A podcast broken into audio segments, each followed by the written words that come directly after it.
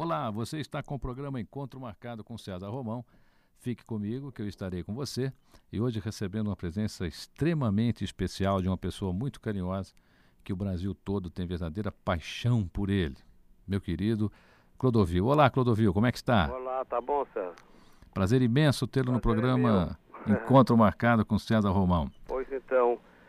E aí, você está feliz com a sua vida, fazendo grande sucesso como palestrante, fazendo sucesso.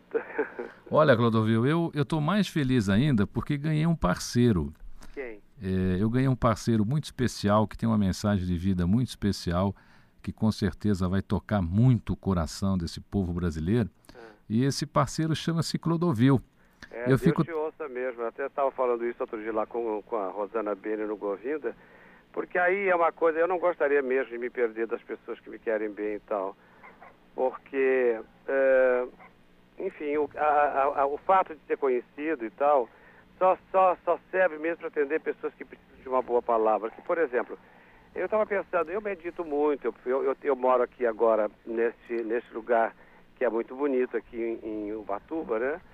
E eu medito bastante e tal, e cheguei à conclusão, por, por que será que eu me dediquei tanto às pessoas que não têm poder aquisitivo? Que uma pessoa como eu, voltado para o luxo, fazendo alta costura, que é a minha coluna mestra minha profissão, da, enfim, de todos os meus trabalhos, que você sabe que eu sou polivalente, eu tenho carteira de cantor, tenho carteira de ator, eu sou comunicador, enfim, essas coisas todas, mas num país como o nosso, de a polivalência, a polivalência é meio complicada, meio, enfim, enfim, é, é- é- é até, até ruim falar disso, né? Pois bem, eu acho gozado eu ter me dedicado às pessoas que precisam, porque eu tenho produtos que as pessoas não podem comprar. Aí eu fiquei pensando nisso, por que seria que eu me dediquei tanto aos pobres, às pessoas que precisam mais e tal, e tenho tanto carinho pela família, pelas mães e tudo, né?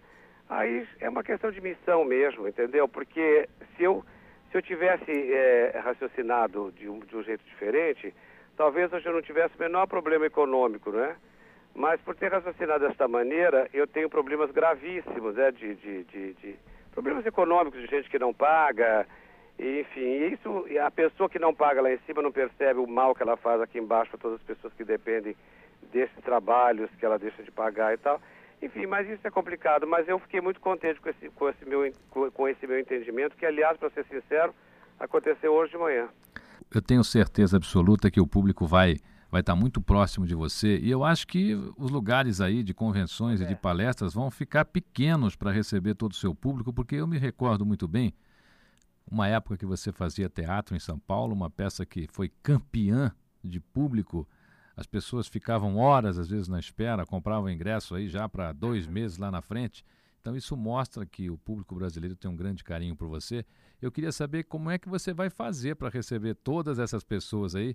Se você vai, de repente, a- o ingresso para a sua palestra, de repente, a pessoa vai ter que comprar com três meses de antecedência. Eu tenho quase certeza disso, hein? No teatro aconteceu isso realmente, né? apesar de ter sido uma, uma comédia é, que ajudava muito e tudo, porque sabe como é que é? No país como o nosso, esse meio de divulgação, a televisão, é muito importante para qualquer tipo de trabalho. Você veja que a televisão de hoje, que não é mais a mesa daqueles áureos tempos, né? Tem sempre um mercado paralelo, né? As pessoas ocupam essa divulgação para o mercado paralelo.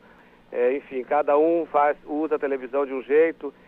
Aí você me dirá assim, alguém deve estar dizendo assim, mas pô, esse cara não pode falar nada, moralmente ele é, enfim, aquelas coisas.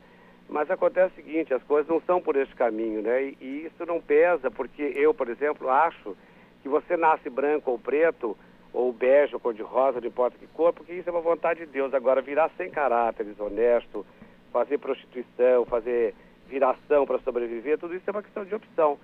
Quando você nasce, você nasce é, é, de um jeito é, que- que imposto, você tem duas, duas, duas pontas para escolher como meio de, como forma de vida. Agora, isso não significa que eu seja melhor do que ninguém, que eu estou dizendo isso porque eu seja o dono da verdade, não. Isso é uma constatação mesmo. O fato é que você nasce lourinha, bonitinha, boa filha, fala idiomas e depois você mata os pais.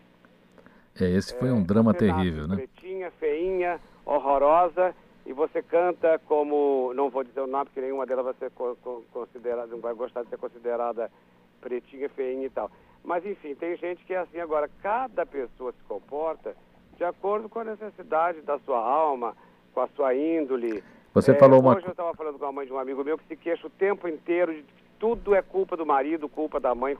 Ninguém tem culpa de nada que nos aconteça. Quem tem culpa das coisas que nos acontecem somos nós mesmos, entendeu? Eu, eu, eu concordo com você. É livre-arbítrio. Você tem um destino para seguir, mas você pode mudá-lo desta ou daquela maneira é, à medida em que você percebe é, que você que é o dono, que é o fio condutor da sua própria vida, né?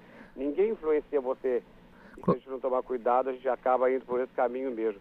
Mas a, o grande barato da vida é você é, é, é, cultivar realmente o bem e tudo, e aprender o que é bom, semear o que é bom, a despeito de qualquer coisa. Porque outro dia eu estava falando com uma pessoa que é até muito conhecida, hum. e eu dizia, ah, eu tenho uma vontade louca de acabar com a vida, porque eu não aguento mais viver com tanta gente ordinária. E ele disse assim, é, seria fácil, você pensa que isso é um gesto de coragem, não é não, isso é um gesto de covardia, porque você vai-se embora e fica tudo aqui. Mas isso não resolve nada, sem contar o que poderá acontecer depois que nós não sabemos. Agora, o grande, o grande, o grande vencedor, o grande corajoso, é aquele que luta com as vicissitudes e que, é, enfim, se esfalfa mesmo para conseguir um lugar de decência e de honestidade num mundo tão sujo, porque esse é o grande, é o grande vitorioso, o grande, o grande herói, aquele que faz da vida alguma coisa útil a despeito de tudo de ruim que possa estar acontecendo ao lado. E eu cheguei à conclusão de que é verdade mesmo. Eu sou uma pessoa covarde para algumas coisas e o suicídio seria uma covardia. Mas, por um outro lado, eu, eu aprendi que esse, isso não seria, é, não seria é, covardia, não seria uma glória me suicidar. Seria realmente uma coisa muito ruim. Então, a gente tem sempre que o, tudo que a gente aprende, seja lá, uh, por mais simplista que seja, a gente tem que falar, porque as pessoas, quando vêm falar assim, Clodovil, ah, ele está ótimo, está bonito, está com a pele boa, não aparenta 66 anos e tal. E esquece que eu sou uma pessoa como ela, que eu posso ter dor de barriga, dor de cabeça, mau humor e principalmente falta de dinheiro, porque, claro, o meu padrão de vida, eu estabeleci uma regra de padrão de vida muito caro e tal, e aí eu, essas coisas todas. Agora a pessoa pensa que só ela tem problemas econômicos. Não, todos nós temos. E essa coisa de ter um nome, ter fama, tudo isso é muito bom para abrir portas para os outros, para a gente arranjar hospital para quem precisa, arranjar emprego para quem não tem, que tem, que tem dificuldade de se comunicar, a gente pode indicar. Isso tudo é uma verdade. Agora, para a gente mesmo, as coisas são complicadas como, como, como para qualquer pessoa. Por exemplo, você acha que eu não estou trabalhando na televisão, por quê? Porque muitos comunicadores não querem que eu trabalhe. Por quê? Porque é melhor que eu fique desocupado para dar audiência para o programa dele. E também, porque se eu estivesse no ar, seria uma concorrência. E as pessoas não sabem jogar futebol neste mundo. Um chuta a canela do outro. Um quer, todos querem fazer o gol, quando na verdade o gol é a consequência de 11, de 10 pessoas correndo, evidente, uma pessoa parada, de, é, jogando no mesmo sentido, remando o barco para o mesmo lado. Não, o futebol e tudo que se diz é, que a gente que, que, agrupa a gente, as pessoas remam cada um para um lado, esfacelam a, a, o barco em nome do quê? De um egoísmo, de uma bobagem que não leva a nada. É simples você entender isso, entendeu? Sabe como é que é, César? Você, mas, a, é, o nosso... é muito bonito falado, mas a gente tem que ir espalhando para ver. Assim como eu aprendi ouvindo alguém, ah. quem sabe eu não consigo passar para alguém também, a pessoa chega à conclusão de que isso é um aprendizado e que a vida pode ficar muito melhor. Você pode passar muita, muitas coisas às pessoas. E eu noto em você, ao longo da sua carreira, você é uma pessoa que nunca perdeu a sua espiritualidade. Eu acho que você conseguiria grandes transformações no seu público de palestra, porque quem te ouve, por exemplo, lá no palco, estiver assistindo uma palestra sua, eu acho que você tem um poder de transformação muito grande com esse conhecimento que você adquiriu ao longo da sua carreira, com a história, com a sua autenticidade, porque raramente a gente encontra alguém hoje com essa sua autenticidade, talvez até você pague um preço caro por isso, mas é assim que é você. Desde pequeno, eu tenho histórias com meu pai, quando eu era adolescente, que são, para mim, elas são assustadoras hoje em dia. E depois eu chego à conclusão de que Deus sempre me quis muito bem. Porque se eu tive esses entendimentos na época mais difícil da vida, que é quando você é aborrecente, é, eu tinha mais qualidades naquela época do que hoje em dia. Porque hoje em dia talvez eu não tenha tanta paciência, é, talvez, enfim, a gente vai. E a gente, no fundo, quando você começa a envelhecer, é uma contagem regressiva e você, como não sabe qual é o momento, você diz, ah, com certeza será logo, eu não vou me aborrecer. E isso é uma bobagem, porque a gente tem que viver mesmo, procurar aprender, e é difícil, eu luto todos os dias com isso, para que a última palavra seja dita uma palavra de amor no último momento, antes de você fechar os olhos, entendeu? Qual seria o tema de uma das suas palestras, Clodovil? O que, é que você mais, mais gostaria de abordar? Não sei, outro dia você estava me dizendo que o Jabor, que aliás é uma pessoa que eu tenho muita admiração por ele, mais como, como orador do que como diretor de cinema. Eu gosto do jeito que ele fala, do jeito que ele escreve, gosto mais até do jeito que ele escreve. É, que ele, ele pergunta para a plateia o que, sobre o que, que vocês querem falar. Porque parece uma coisa pretensiosa, arrogante, porque não sei se você pensou nisso. Parece que a pessoa sabe de tudo, né? Mas eu, modéstia à parte, sou uma pessoa que sei um pouquinho de cada coisa, mas eu tenho consciência absoluta que eu não sei nada. Vou morrer tão ignorante quanto qualquer pessoa. Mas eu conheço um pouco de cada coisa. Eu acho que o ideal seria falar é, sobre várias coisas. Agora, tem coisas, é, na verdade, o, o, o segredo da comunicação, ele é muito simples. Tudo que você fizer, você tem que fazer para homens e mulheres, porque são as duas, são os seres que estarão, que terão entendimento disso que você está fazendo. Televisão, qualquer coisa que você vá fazer, você tem sempre que pensar em homens e mulheres, ou mulheres e homens, como preferir. Eu prefiro mulheres e homens, até porque Deus também preferiu assim, porque deu a gravidez às mulheres, porque é, ele considera que fisicamente elas sejam melhores do que a gente, né? Eu, eu acho, e eu me dou muito bem com o meu lado feminino, porque eu não tenho, eu não misturo isso no sentido físico, mas sim no sentido que transcende, né? Esse lado que pertence à minha mãe que me gerou, à mãe que me criou, enfim, essa coisa que é o, o feminino mesmo. E tudo começa dentro de casa, que é o microsistema para o macrosistema, né? Olha, essa tua frase é linda, essa tua frase é maravilhosa. Vou até pedir para você repetir para os nossos ouvintes. Qual frase? Que a família, tudo começa em casa, é, que esse é um microsistema. Aliás, é o único porto seguro.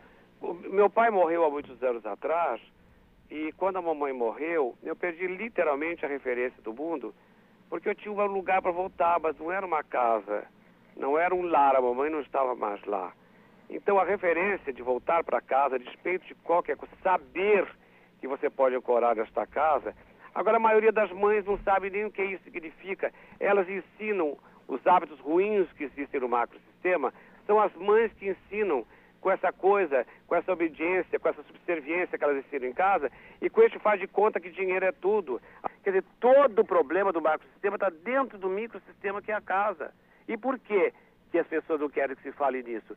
Porque isso vende a pouca vergonha, vende doença, vende remédio, vende tudo. O dinheiro é uma energia. É só isso. E, e, a sociedade parece que resolveu fechar os olhos para tudo. Anda com qualquer pessoa, tanto faz como tanto fez.